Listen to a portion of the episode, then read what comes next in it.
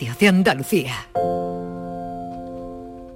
Hola, muy buenas tardes. Todavía estamos regular con el con el índice de calidad del aire, sobre todo en la mitad sur de esta Andalucía nuestra, donde por otra parte se están produciendo algunos eh, chubascos eh, de estos aislados, pero eh, que pueden ser fuertes en algunos momentos y que, bueno, son propios de esta época del año en la que estamos ya, en la primavera, no lo olvidemos. Bien, dicho esto, estamos aquí para hablar de salud y lo hacemos siempre con la colaboración de magníficos profesionales que nos ilustran cada tarde en el programa y que sirven también eh, a ustedes para atender sus dudas, sus eh, preguntas sobre los temas que proponemos. En esta ocasión nos vamos a hablar, nos vamos a dedicar a la endometriosis. Es un trastorno que frecuentemente es doloroso, afecta a las mujeres en edad eh, reproductiva. Y para que me entiendan, el, tejido que es eh, parecido al, tejido que normalmente recubre el interior del útero, el endometrio, crece fuera del útero. Esto produce dolor y puede producir también eh, problemas de fertilidad. Vamos a investigar con la presencia de magníficos profesionales, como les digo, que enseguida les voy a presentar. Muy buenas tardes y muchas gracias por estar a ese lado del aparato de radio. Canal Sur Radio te cuida. Por tu salud. Por tu salud con Enrique Jesús Moreno. Pues eh, les digo que el principal síntoma, lo que puede dar una pista sobre que hay un problema de endometriosis, es a menudo el dolor pélvico, que a veces está asociado con periodos menstruales, aunque eh, en muchas ocasiones también se producen cólicos durante esos periodos eh, y, suelen describir un dolor menstrual como mucho peor de lo habitual. El dolor también puede aumentar con, el tiempo. Y hay otra serie de síntomas que sirven a los especialistas para eh, acercarse a ellos, para diagnosticarlos y para darles pues el abordaje correcto. En este sentido, cada vez más hay en algunos casos unidades especializadas, mm, formalmente constituidas, en otros una atención multidisciplinar como la que eh, se ofrece en el punto de referencia que vamos a tomar hoy en Andalucía, que no es otro que el Hospital Virgen de las Nieves de Granada. En el servicio de obstetricia y ginecología se atienden a más de 400 mujeres eh, con endometriosis en una consulta específica. Un equipo de profesionales que cuenta con una amplísima experiencia en el diagnóstico y en el tratamiento de la patología y que dispone de eh, métodos y protocolos eh, para, para, manejar los síntomas y las necesidades de cada una de estas pacientes. También hay un, problema relacionado con la endometriosis que puede llegar a convertirse en crónica. Mm, ¿Pero por qué? ¿Y, por qué no se puede evitar?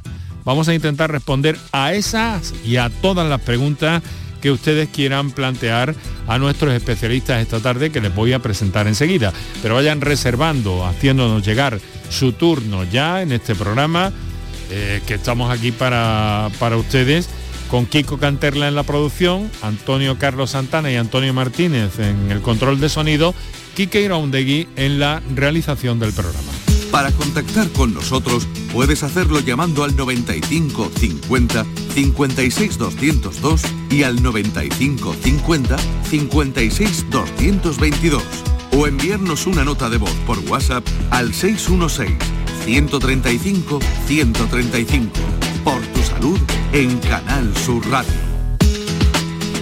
Ya nos están llegando algunas de esas comunicaciones. Les recuerdo que a lo largo de toda la hora eh, pues tienen ustedes la oportunidad, pero les, eh, eh, les, les indico que cuanto más pronto lo hagan mejor, porque luego a veces llegamos apurados al programa y se nos quedan llamadas y comunicaciones fuera. Sepan que estamos en, en marcha. De todas formas, quiero darle un repaso y más hoy que es martes, porque se han hecho públicos datos del, de la pandemia, del COVID-19, y bueno, eso se va a dar dos veces en semana.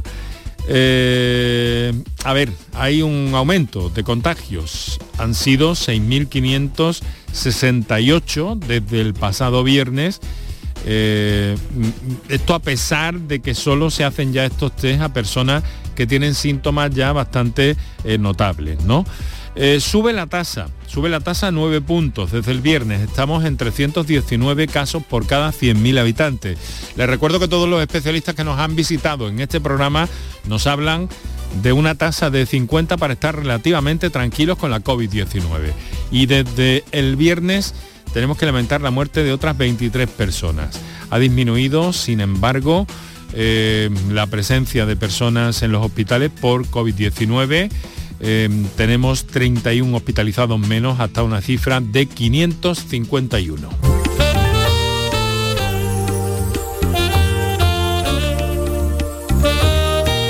Recomendaciones de las autoridades andaluzas de cara a la Semana Santa y la COVID-19. Uso preferente de la mascarilla por todos para reducir la transmisión de la COVID-19 esta Semana Santa. Salud recomienda mantener la mascarilla en los espacios abiertos, en la calle y en lugares concurridos cercanos a las salidas del transporte público o en zonas con aglomeraciones. No hay que olvidar la distancia interpersonal y el lavado de manos. Esto sigue siendo muy importante. Para los costaleros y portadores se les recomienda no acudir a la procesión si tienen problemas compatibles con COVID o han estado en contacto estrecho con un positivo en las últimas 48 horas. Se aconseja además por parte del gobierno andaluz un test autodiagnóstico previo al inicio de la salida oficial, el uso de mascarilla y en el caso de los portadores también de guantes, así como desinfección de los, eh, de los eh, palos del paso o del trono antes y después de los desfiles profesionales. También hay recomendaciones por parte de las autoridades para los integrantes de las bandas de música en cuanto al uso de la mascarilla si el instrumento lo permite. Guardar distancia de seguridad también es importante entre los músicos de instrumentos de viento como de viento con el público, quiero decir, y mantener eh, la distancia en la formación en la que salgan. Al resto de participantes en la, en la procesión se les aconseja la mascarilla cuando no se porte antifaz y que procuren mantener la mayor distancia posible. El público en general debe usar la mascarilla, preferentemente, nos dicen las autoridades, la quirúrgica frente a la higiénica y usarla de tipo FFP2 durante las aglomeraciones si son mayores de 60 años o personas vulnerables en cuanto a las personas que manifiesten síntomas leves compatibles con COVID, deben usar la mascarilla en todo momento. Y si es del tipo FFP2, mejor. Evitar aglomeraciones y el contacto con personas vulnerables. En definitiva, un llamamiento al sentido común para que disfrutemos, pero que lo hagamos con cabeza.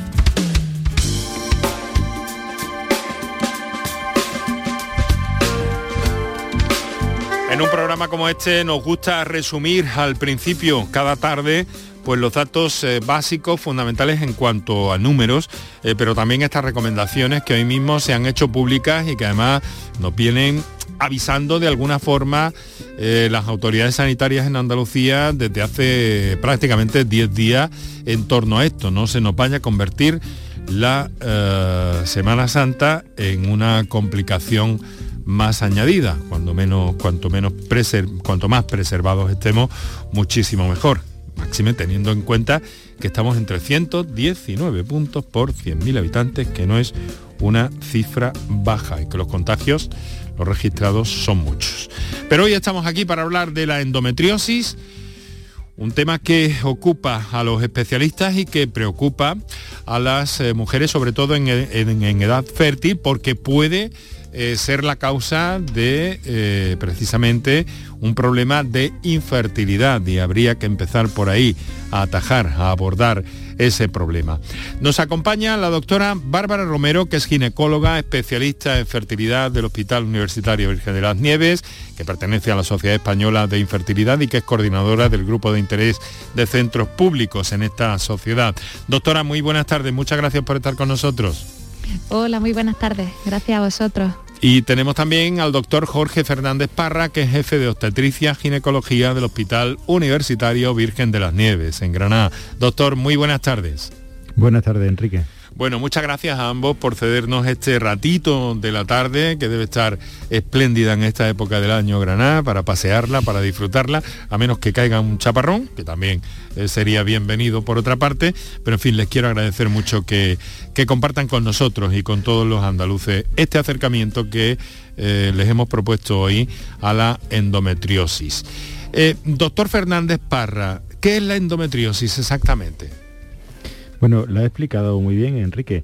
Eh, todas las mujeres que tienen útero tienen un tejido que se llama endometrio y es que este tejido pues se descama, se expulsa todos los meses y esa es la menstruación. ¿Qué ocurre? Que las mujeres con endometriosis, ese tejido que tendría que estar dentro del útero ya no está dentro del útero lo tienen dentro del abdomen y lo tienen al lado del ovario, en las trompas, en el intestino, en la vejiga, en fin, en muchos sitios. ¿Pero por qué se expande, doctor? Pues mira, hay distintas teorías al respecto y no sabemos exactamente cuál. Hay algunas que dicen que ese tejido, pues por unas presiones y por unos condicionantes que a día de hoy desconocemos, pues van desde el útero por las trompas hacia la cavidad abdominal. La situación es que cuando la mujer eh, menstrua, cuando tiene la regla, pues ese mismo sangrado que expulsa afuera, pues también se producen pequeños sangrados dentro del abdomen y eso produce dolor muy intenso. Muy bien, eh, mm, claro, el problema es que eh, ¿por qué todo esto suele ocurrir en, la edad reproductiva, doctor? Porque la edad reproductiva es cuando el endometrio está activo y entonces pues en esta teoría que habla de que eh, el endometrio pasa desde el útero hacia atrás, pues ocurre en edad reproductiva. En la menopausia el endometrio está inactivo y por lo tanto no hay actividad hormonal. Eso es la explicación que hay, pero vuelvo a insistir en que son teorías, hipótesis que tampoco están demostradas al 100% porque hay otra endometriosis que no se pueden explicar con esa teoría. También, doctora Bárbara Romero, hay una endometriosis crónica, ¿no? De, hecho, la mayoría de las ocasiones es una enfermedad que se, se cronifica. Lo que pasa es que hay, puede haber periodos asintomáticos, periodos en los que aumenta el dolor. Para muchas mujeres es una enfermedad crónica y además recidivante, es decir, que puedes tener periodos mejores y luego recidiva y vuelves a encontrarte otra vez mal. Eh, el, tema es que afecta a la fertilidad, quiero decir, todos esos mecanismos no están en el punto biológico que deberían estar, ¿no, doctora? Sí, afecta a la fertilidad. De hecho, hay algunos estudios que hablan de hasta que afectan en la mitad de las pacientes con endometriosis. Pues bien, como ha dicho el doctor Fernández Parra, si ese sangrado en el abdomen, pues al final produce un dolor y ese dolor es por una irritación. Entonces puede producirse adherencias, eh, alteraciones en las trompas, que esas adherencias pueden obstruirlas, mm. eh, efecto como de estrés, un efecto oxidativo. Entonces todo eso sumado puede alterar la fertilidad, disminuir la calidad de los óvulos. En fin, son muchos los, mm. posibles motivos. Variables, ya veo, ya. Mm. Eh, pero se puede solucionar. O una mujer con endometriosis ha de rechazar, ha de Mm, en fin, de, asumir ya una infertilidad? ¿O es posible revertirla? No, ni mucho menos, ni mucho menos, mm, no en todos los casos es solucionable eh, y lo que intentamos es cogerla a tiempo, es decir, diagnosticarla de forma precoz, hacer un seguimiento y, entre todos los especialistas, no solo los que nos dedicamos a reproducción, eh, pues mm, guiar a esas mujeres y explicarles, asesorarlas sobre el tema de fertilidad para que no lleguen tarde entonces, si tiene solución, claro que sí. Si no llegamos tarde, sí.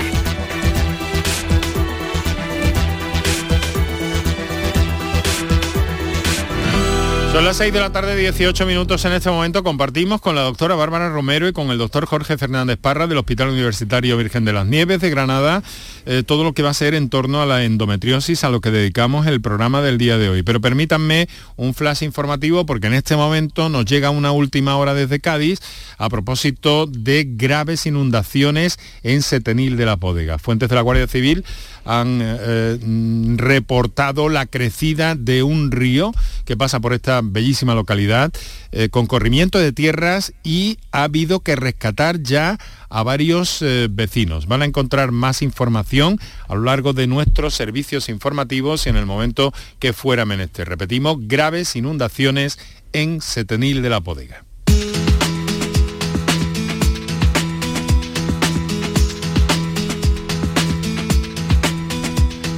Pues muchas gracias de nuevo al doctor Jorge Fernández Parra, la doctora Bárbara Romero. Estamos a punto de entrar en materia y con todas las comunicaciones de nuestros oyentes para ir conociendo poco a poco y paso a paso en torno a la endometriosis, que es el tema que proponemos para el día de hoy. Recordar que tenéis disponibles las líneas telefónicas que os vamos a recordar un par de minutos para nuestros anunciantes y enseguida, enseguida entramos en materia. Para contactar con nosotros puedes hacerlo llamando al 95 50 56 202 y al 95 50 56 222 o enviarnos una nota de voz por WhatsApp al 616 135 135. Por tu salud en Canal Sur Radio. Aquadeus, ahora más cerca de ti, procedente del manantial Sierra Nevada, un agua excepcional en sabor, de mineralización débil que nace en tu región. Aquadeus Sierra Nevada es ideal para hidratar a toda la familia y no olvides tirar tu botella al contenedor amarillo. Aquadeus, fuente de vida, ahora también en Andalucía. Con Social Energy, di no a la subida de la luz y ahorra hasta un 70% en tu factura con nuestras soluciones fotovoltaicas. Aprovecha las subvenciones de Andalucía y pide cita al 955 44 11 11 o en socialenergy.es. Solo primeras marcas y hasta 25 años de garantía. La revolución solar es Social Energy. Con tu coche, no te líes. Conmigo te mueves seguro, eres puntual, ahorras, llegas donde quieras y contaminas menos. Transporte público de Andalucía, seguro, económico y sostenible. Junta de Andalucía. La mañana de Andalucía con Jesús Vigorra es tu referencia en la radio. Con la última hora del día, Toda la actualidad. la información más cercana que buscas y el mejor entretenimiento. La mañana de Andalucía con Jesús Vigorra. Contigo desde las 6 de la mañana. Quédate en Canal Sur Radio. La radio de Andalucía. Enrique Jesús Moreno. Por tu salud en Canal Sur Radio. 6 de la tarde 22 minutos con nuestro saludo muy especial a todos los que estáis escuchándonos, escuchándonos en el directo de la radio, aquí en Canal Sur Radio, y los que estáis escuchando la redifusión de este programa durante la madrugada.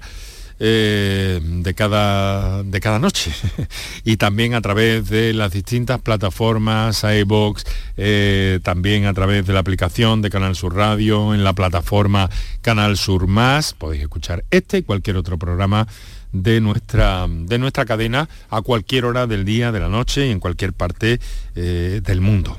Hasta ahí, hasta ahí podemos llegar. Estamos atentos y enseguida nuestros compañeros ampliarán información sobre esas graves inundaciones que se están produciendo en la Sierra de Cádiz, concretamente en Setenil de las Bodegas, donde eh, ha habido corrimiento de tierras y la Guardia Civil informa del rescate de varios vecinos en esa tan singular eh, localidad.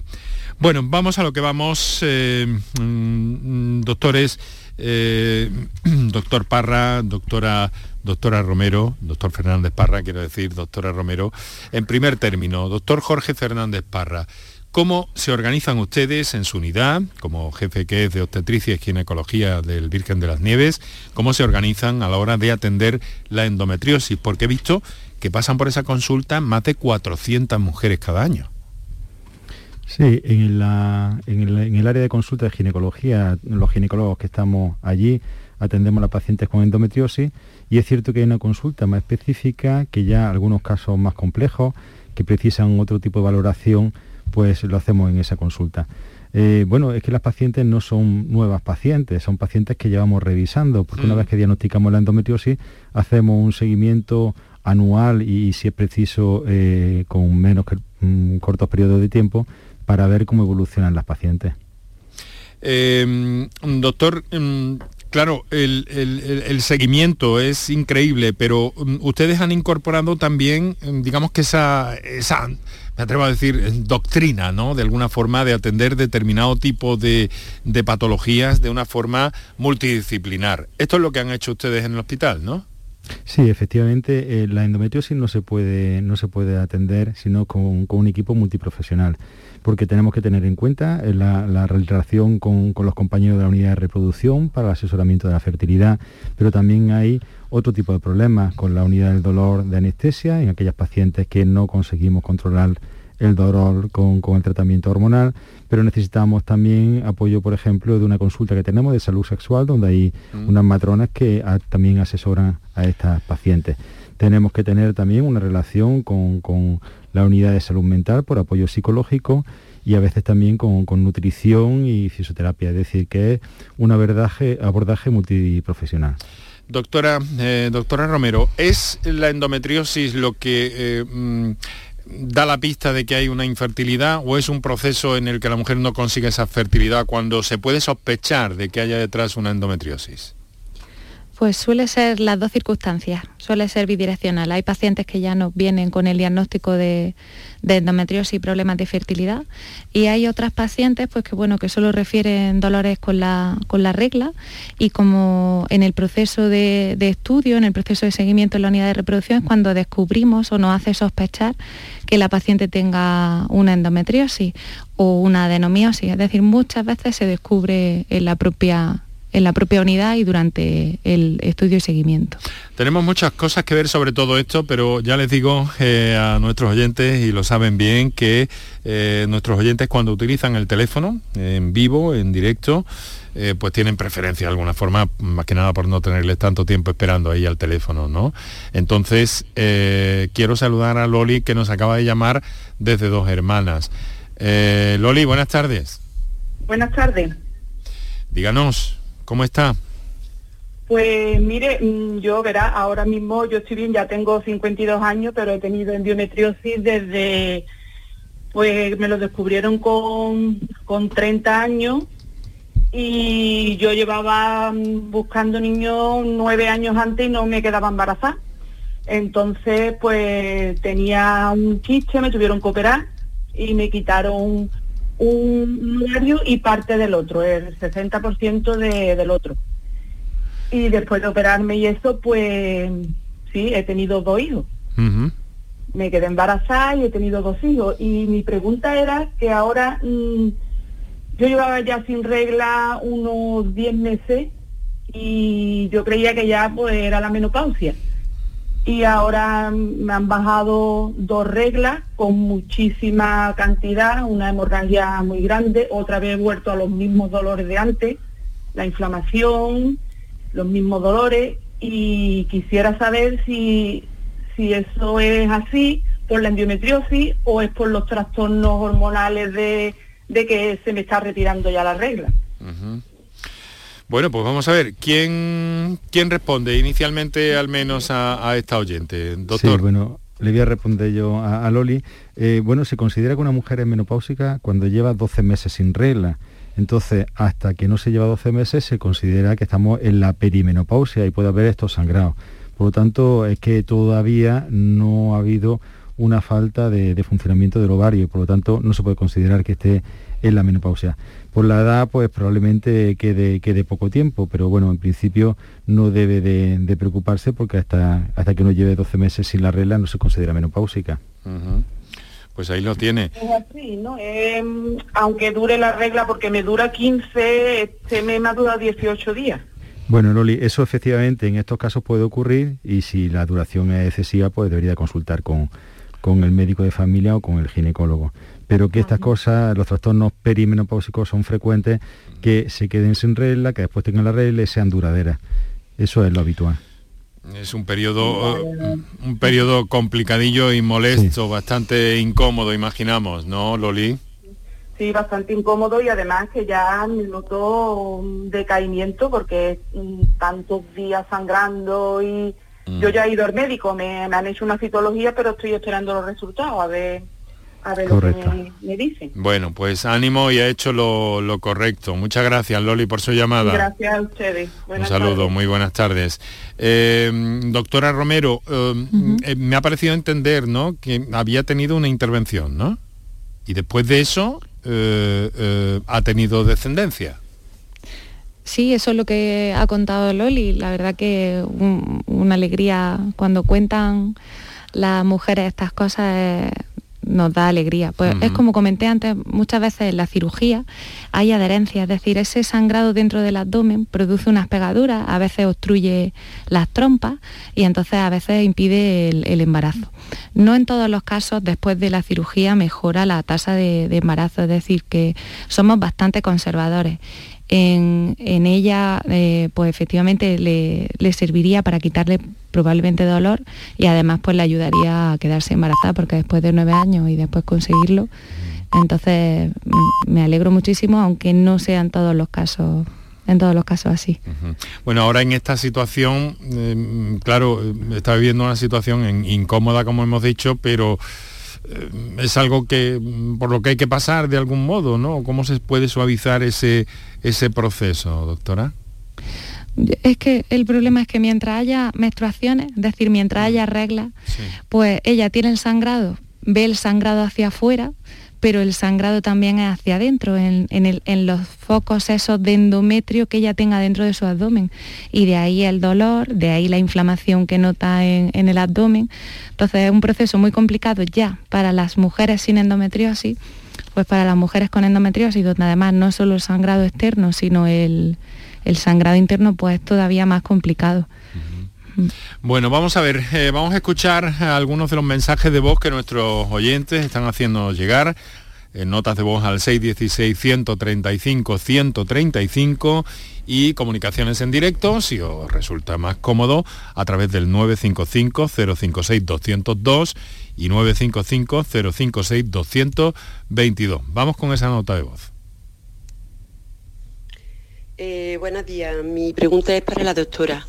Mire, eh, mi hija tiene 39 años y desde que ella ha tenido la regla, pues ha tenido unos dolores grandísimos, pero grandísimos, grandísimos. Yo la he llevado muchas veces, bueno, y ella ha ido también al ginecólogo y lo que le ha mandado pues ha sido pues unos calmantes para, para paliar un poco esos dolores, pero nunca le han diagnosticado una endometriosis. Entonces, mm, ella ahora está esperando que la llamen para hacerse una, una mm, fecundación in vitro. Mm, yo ya he oído decir que la persona que sufre de, de este mal, pues tiene muchas dificultades para, para quedarse embarazada. Y mi pregunta es si con la fecundación in vitro pues también tendría las mismas dificultades. Muchas gracias. Buenas tardes. Muchas gracias a esta oyente por su comunicación y su confianza. A ver, doctora, se la redirijo a usted. Sí, em, buenas tardes. Bueno, e-, ella misma ya, la mencionaba. Muy bien, bueno, pues le comento. En principio, es verdad que la fecundación in vitro es un tratamiento que ayuda y a veces también nos ayuda no solo a que se queden embarazadas, sino a diagnosticar si esta señora, la hija de esta señora, tiene o no una endometriosis eh, muchas veces no la conseguimos diagnosticar porque al final el diagnóstico tendríamos que hacer una cirugía y un diagnóstico al microscopio. En este caso, muchas veces por ecografía no se consigue. En ella es verdad que tenemos además 39 años, entonces habrá que valorar eh, ecográficamente, mediante analíticas, qué reserva ovárica tiene su hija y puede ser que la fecundación in vitro pues consiga, mm, ella no se queda embarazada por medios naturales, habrá que ayudarla y a veces se consigue con la, con la fecundación in vitro. O sea que aunque haya, eh, aunque haya estas eh, lesiones o esta situación anómala, sí que después de una fecundación in vitro habría más posibilidades entonces, doctora. Bueno, la fecundación in vitro puede ayudar a cualquier mujer, tenga o no endometriosis el no va a tener mejores resultados ni peores resultados en general que otras pacientes, porque los resultados vienen habitualmente dados por la edad. Eh, es verdad que ella no tiene un diagnóstico de endometriosis, imaginemos que lo tuviese. Entonces, lo que sí que a veces eh, disminuye ese, el pronóstico, la posibilidad de quedarse embarazada es la edad y si esa endometriosis ha afectado a esa reserva ovárica, si hay adherencia, si el ovario está accesible o no para hacer la técnica. Es decir, son muchos factores los que influyen a la hora de quedarse embarazada con la fecundación in vitro, pero es una técnica que puede ayudar. Requiere un estudio exhaustivo, ¿no? Sí. Está claro, ¿no? Sí. Muy bien. Vamos a recibir la comunicación de un señor que nos llama desde Jaén. a propósito de este tema del que estamos hablando hoy con los doctores eh, Jorge Fernández Parra y con la doctora Bárbara Romero del Hospital Virgen de las Nieves de Granada. Paco nos telefonea desde Jaén, ¿verdad Paco? Sí, sí, buenas tardes, mi nombre es Paco. Muy buenas tardes, cuéntenos, ¿y qué nos quería plantear? Yo le quería preguntar a los doctores, mi mujer tiene endometriosis y, lleva, bueno, está bastante mejorada, le mandaron un tratamiento, no sé el nombre del principio activo, sé el nombre comercial, se llama Levedol, y no sé cuánto tiempo puede estar tomándolo, aunque los resultados son bastante, bastante favorables. No sé si los doctores me podían decir algo. Usted lo que quiere saber es si eso va a durar y va a funcionar, ¿no? Eh, que no sé cuánto tiempo puede estar tomarlo, mm. porque la verdad es que no le preguntamos a nuestro ginecólogo. Ah, vale, vale, vale. Si hay alguna limitación ahí. A ver, eh, doctor Fernández Parra. Bueno, no, hay limitación. Eh, como antes ha comentado la doctora Romero, las pacientes con endometriosis, la mayoría pues son pacientes crónicas y nosotros normalmente intentamos tener con tratamiento, en este caso con el levedol o con observación hasta que llega la menopausia. Por tanto, con este fármaco que es el levedol, que efectivamente tiene buenos resultados en algunas pacientes, puede continuar hasta que lo decida el ginecólogo, pero que puede ser años. Em, bueno, pues ahí lo tiene, Paco, este se, este se tranquilo en este sentido y bueno, nos alegramos por su esposa, ¿eh? Pues muchas gracias, muy amable. Venga, un saludo, Paco. Está en la carretera, ¿no? Sí, voy conduciendo, voy camino de Madrid. Bueno, pues cuidadito y buen ojo. Muchas gracias, querido amigo. un saludo. muy amable. Eh, son nuestros oyentes que nos llaman a través de las líneas directas 610, perdón, 955-056-202 o 955-056-222 y las notas de voz al 616-135. 135. También nos llegan algunos mensajes escritos que eh, a mí no me gusta eh, dejar atrás. Y vamos a ver mm, qué es lo que nos dice. Buenas tardes. Escribo porque me han dicho que esta tarde en el programa Por tu Salud van a hablar de la endometriosis, han informado correctamente. Tengo esa enfermedad y no sé si estoy a tiempo, eh, que me gustaría hacer una consulta sobre endometriosis y alimentación. ¿Hay alimentos que puedan ser más o menos recomendables? Gracias. Caramba, pues interesante cuestión esta que plantea esta oyente. A ver, doctores, ¿quién? Sí, bueno, voy a, hablarle yo porque efectivamente hay mucho, mucho escrito ahora mismo sobre la nutrición. Eh, hay un aspecto que es fundamental. En las mujeres que tienen endometriosis, ya lo ha explicado antes la doctora Romero y también yo al principio, se produce un cuadro de adherencia. La adherencia es que se pega, se pega el ovario, se pega las trompas y se pega el intestino. Eso significa que muchas mujeres tienen unos dolores relacionados con esta adherencia y que además son difíciles de, abordar. No tienen tratamiento médico y tampoco quirúrgico. Entonces la dieta es fundamental. Hay que evitar una dieta en la cual produzca mucho gas, hay que evitar las legumbres, hay que evitar las lechugas, hay que evitar las bebidas carbonatadas, la cerveza, todo lo que produzca gas, evidentemente hay que evitarlo. Pero además se está investigando recientemente sobre unas dietas específicas que mejoran también todo ese ambiente oxidativo que antes también comentaba la doctora Romero sobre la endometriosis. Ahí hay menos evidencia, pero yo es cierto que tenemos pacientes que con estas dietas eh, mejoran de una forma importante. Tienen que ser nutricionistas que conozcan efectivamente lo que es la endometriosis y las dietas que son adecuadas. No se debe hacer una dieta por parte de cada mujer nada más que leyéndolo en algún sitio. Claro. O sea, doctora, que entonces también puede haber por ahí esta, esta inquietud que tiene esta señora, va enfocada, ¿no? Correcto, correcto. Eh, está mm. enfocada y vamos, eh, en las pacientes, por eso digo que es un, tratamiento multi, multiprofesional, tenemos que abordarlo de distintos aspectos.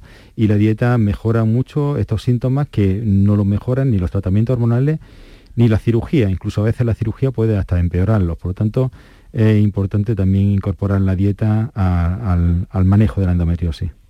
Para contactar con nosotros puedes hacerlo llamando al 95 50 56 202 y al 95 50 56 222 o enviarnos una nota de voz por WhatsApp al 616 135 135.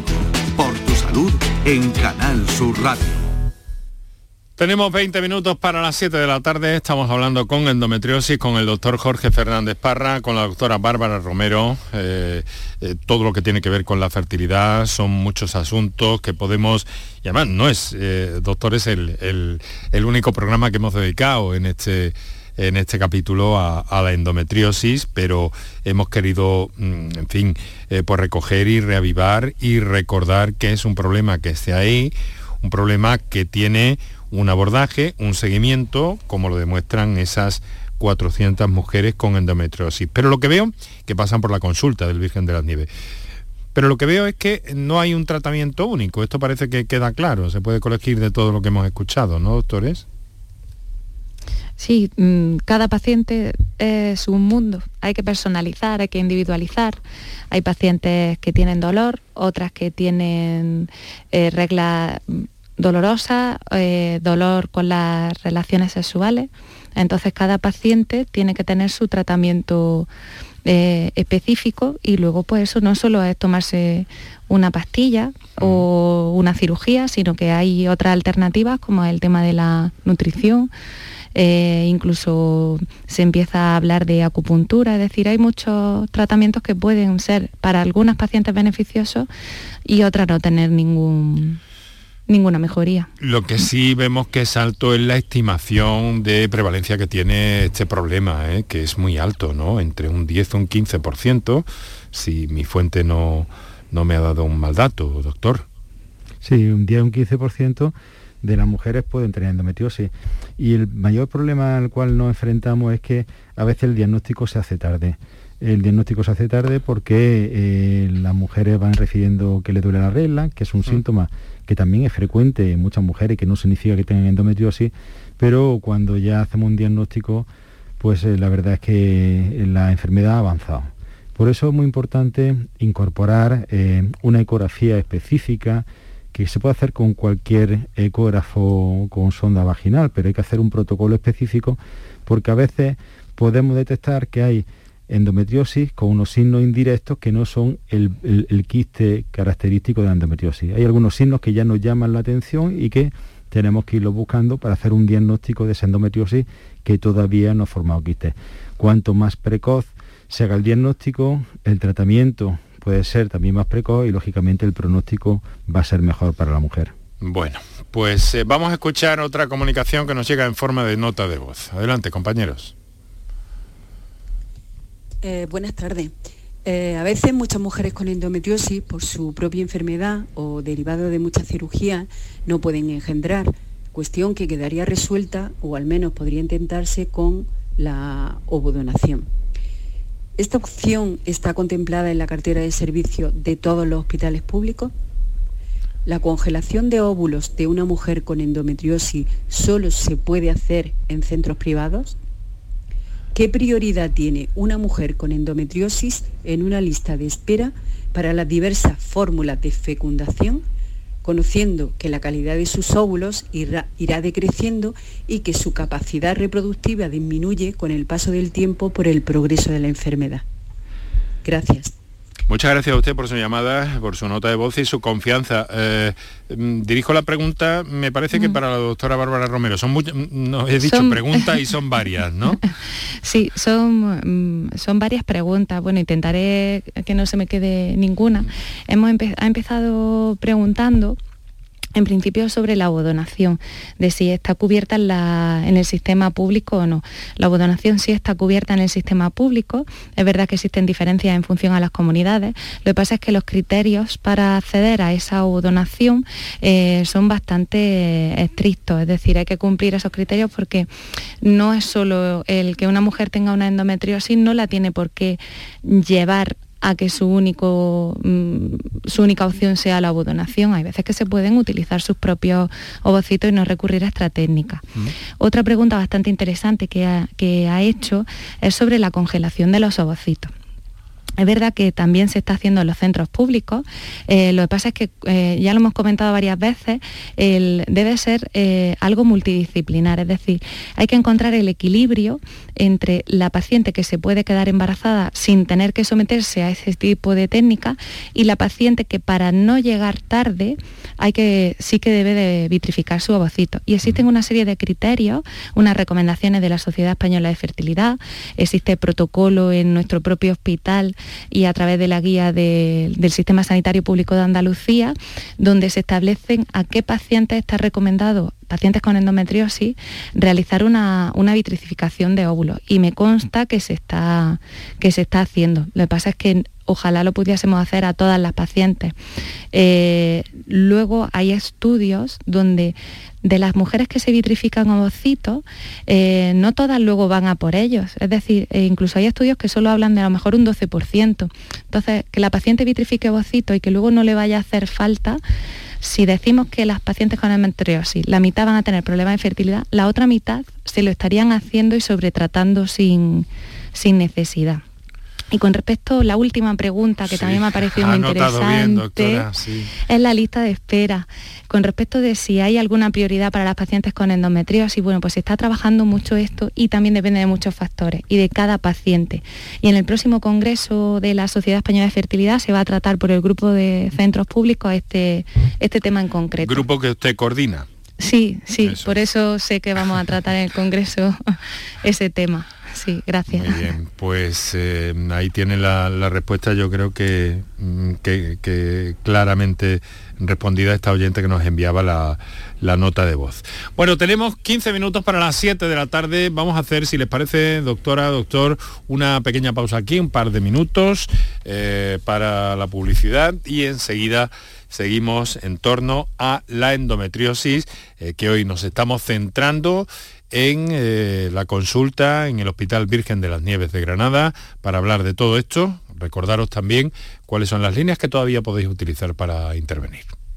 Para contactar con nosotros puedes hacerlo llamando al 95 50 56 202 y al 95 50 56 222 o enviarnos una nota de voz por WhatsApp al 616 135 135 por tu salud en Canal Sur Radio.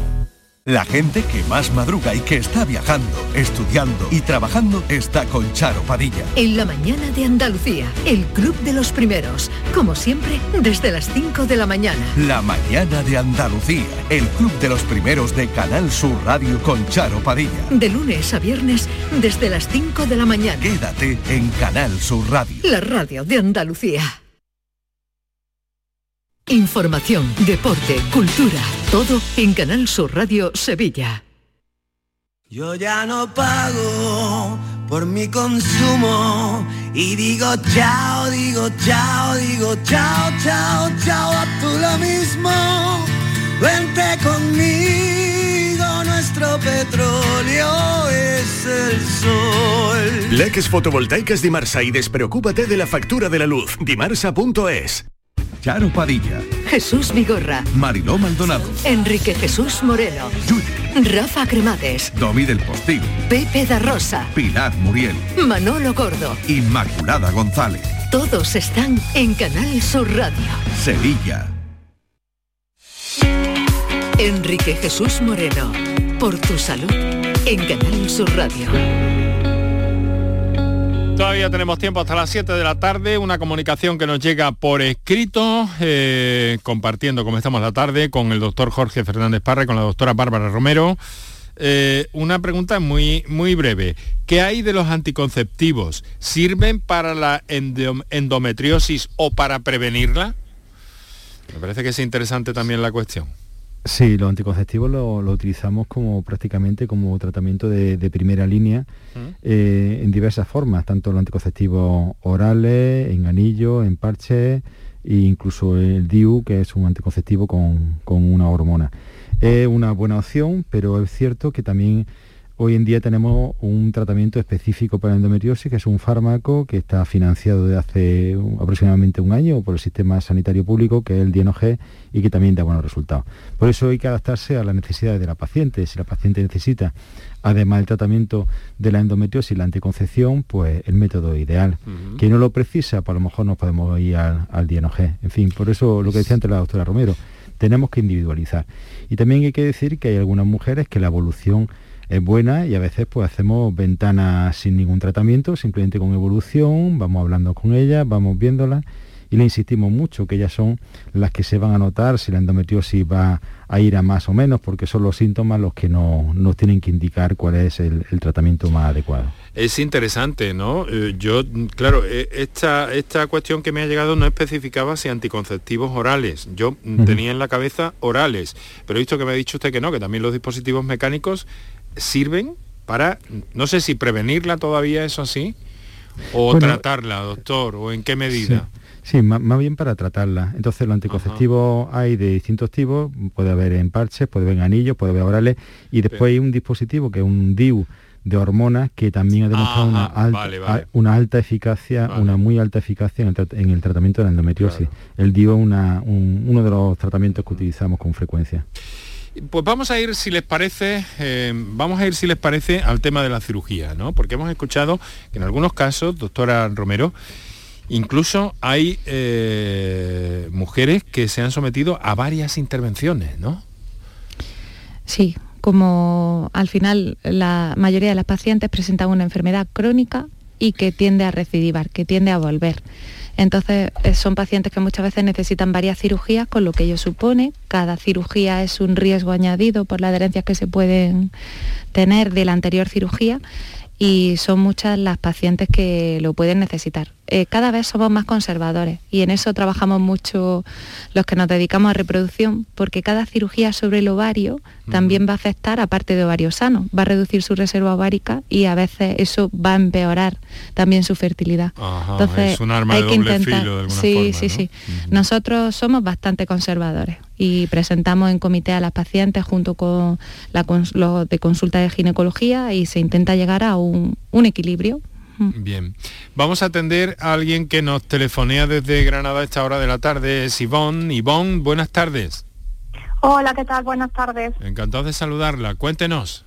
Muchas gracias. Pues en primer lugar, por felicitar a, las invitadas, invitados, porque visibilizar la endometriosis para las que padecemos la enfermedad es importantísimo, porque toda la vida hemos pasado pues como por dolores, por urgencias, por el médico de cabecera sin que se nos crea fácilmente, ¿no?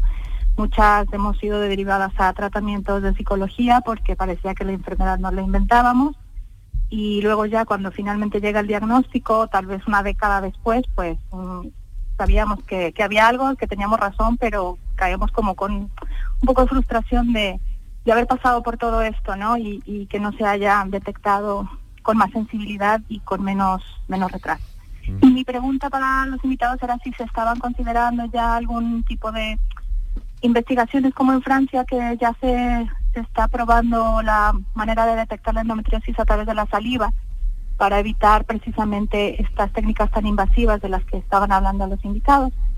Esa sería la primera pregunta. Y la segunda, si, si se tienen pues algún tipo de programas o proyectos de formación para los médicos de cabecera y para las personas de urgencias precisamente pues para, para evitar que pasemos por este calvario antes de ser diagnosticadas. ¿no?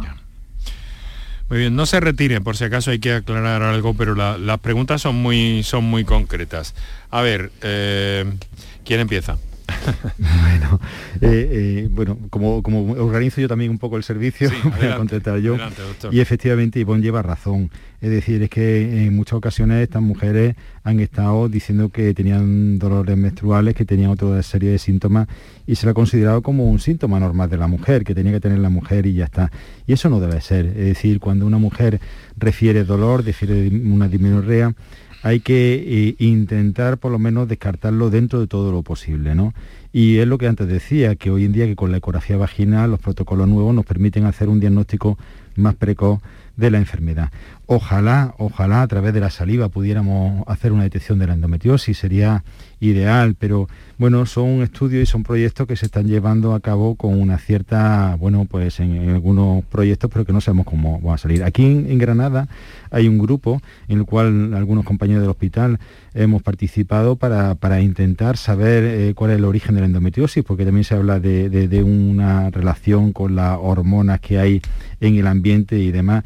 Y bueno, en un futuro podremos saber algo más. Y el último punto que ya plantea, efectivamente, es la formación, la formación de todos los profesionales que estamos atendiendo a las pacientes, eh, matronas, médicos de familia, incluso ginecólogos.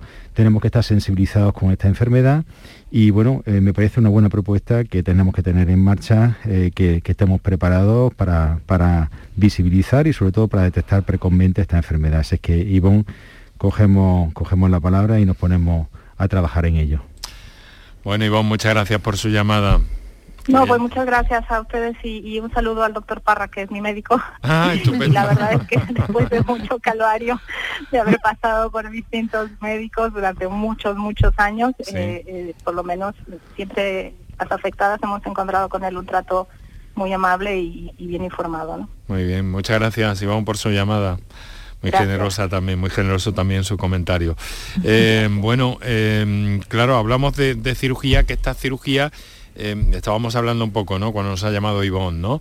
Porque esta cirugía puede ser con técnicas lo menos invasivas posibles, eh, no sé hasta qué punto, cómo se las apañan ustedes, permítame la expresión, eh, con, las intervenciones, con las cirugías. Sí, la, cirugía debe ser lo más, lo más, lo mínimamente invasivo. Como ha dicho la, doctora Romero, nosotros en nuestro servicio, en el Hospital Virgen de la Nieve, hemos reducido muchísimo la, la cirugía porque creemos que la cirugía tiene que ser cuanto menos mejor, cuanto más tarde mejor, ¿no? Y entonces es algo que dejamos solamente en casos muy determinados cuando el tratamiento médico fracasa habitualmente. Y la cirugía tiene que ser por vía laparoscópica. Nosotros hemos incorporado recientemente también el robot, ¿no? Y bueno, el robot que nos Da Vinci, ¿no? El Da Vinci, sí, el, robot. está cada vez más metido en todos sitios, doctor. Sí, sí, ya hay, ya hay Da Vinci en todas las provincias eh, andaluzas y Da Vinci. Bueno, en este caso la endometriosis nos permite acceder a una cirugía prácticamente microscópica, donde estamos viendo los tejidos con una amplitud, con una con una, forma que es, eh, no es posible con la, con la laparoscopia. ¿no? Y entonces pues ahí también pretendemos ser más conservadores. De todas maneras, hoy la técnica estándar es la laparoscopia. En cualquier hospital y en Andalucía hay muy buenos ginecólogos cirujanos laparoscopistas, pueden hacer un abordaje de la endometriosis perfectamente. No, es necesario el robot, pero nosotros que lo tenemos, pues lo estamos utilizando porque creemos que nos aporta eh, una mayor, un, abordaje más, más preciso. Muy bien. Bueno, pues eh, yo sé que, se nos quedan algunas cosas en el tintero, pero siempre que podamos en este programa vamos a insistir y vamos a tomar puntos de referencia, como en este caso el Hospital Virgen de las Nieves de Granada, para acercarnos a un problema como la endometriosis, que afortunadamente en muchos casos tiene soluciones y en cualquier caso lo que se tienen es em, la entrega el estudio, el trabajo de los profesionales que como hoy nos han acompañado para aliviar esas situaciones y esas complicaciones que puede traer la endometriosis. Doctor Jorge Fernández Parra, jefe de obstetricia, ginecología del hospital. Doctora Bárbara Romero, ginecóloga, especialista en fertilidad y miembro de la Sociedad Española de Infertilidad, coordinadora del grupo de intereses de centros públicos en esta disciplina, la infertilidad que no es poca cosa, y le eh, caerán probablemente de vez en cuando algunas tormentas, ¿no, doctora? como Bueno, pero no, encantadísima de que, como ha dicho Ivonne, deis visibilidad a, todo esto, a las asociaciones de mujeres con endometriosis, que den visibilidad porque no hay que llegar tarde, sobre todo en tema de, fertilidad. Muchísimas gracias. Muchísimas gracias a usted, doctor Jorge Romero, lo mismo le deseo. Muchas gracias, suerte y enhorabuena. Gracias, Enrique. Pues aquí lo vamos a dejar. Eh, mm, estábamos hablando de tormentas sin eh, caer en la cuenta de, bueno de ese, de ese flash que hemos dado al principio del programa y que muy rápidamente los compañeros, mejor dicho, las compañeras de informativos hoy nos van a, nos van a ampliar eh, en un instante porque bueno, tenemos un aviso de, de graves inundaciones en Setenil de las bodegas. Conocemos la última hora en unos instantes y aquí lo dejamos por hoy. Mañana hablaremos de la salud bucodental, pero como espejo de la salud general.